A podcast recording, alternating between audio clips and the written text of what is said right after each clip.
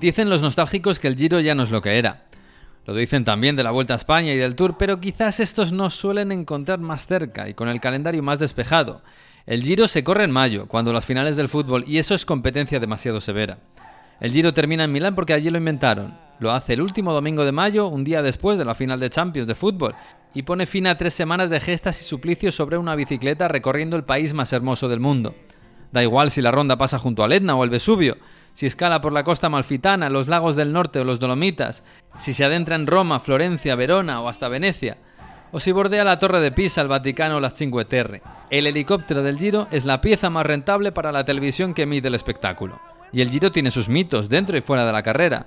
Hace una década se resucitó para los lectores españoles un libro imprescindible para los amantes de Giro y de Italia con ese nombre precisamente, Giro de Italia. Su autor fue Dino Bucciati, el escritor recordado por El desierto de los tártaros, su obra maestra. A se lo recuerda como escritor, pero él siempre renegó de ese título. Decía ser un periodista que escribía algunos libros como hobby. La mayor parte de su vida la pasó como redactor del Corriere della Sera y como tal fue enviado a África de corresponsal en 1939.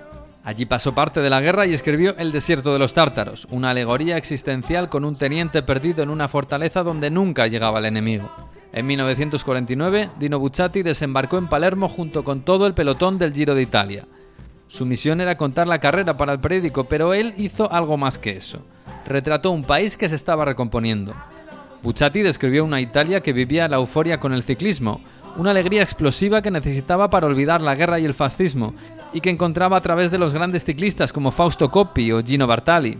En los tres primeros días de carrera, en Sicilia, el reportero se acercó a la isla, rural y algo alejada del resto del país, la tierra del bandido Giuliano, donde el gobierno se esforzaba en renovar la unidad nacional. El libro es un memorando de la Italia de posguerra enganchada al ciclismo y sus sudores.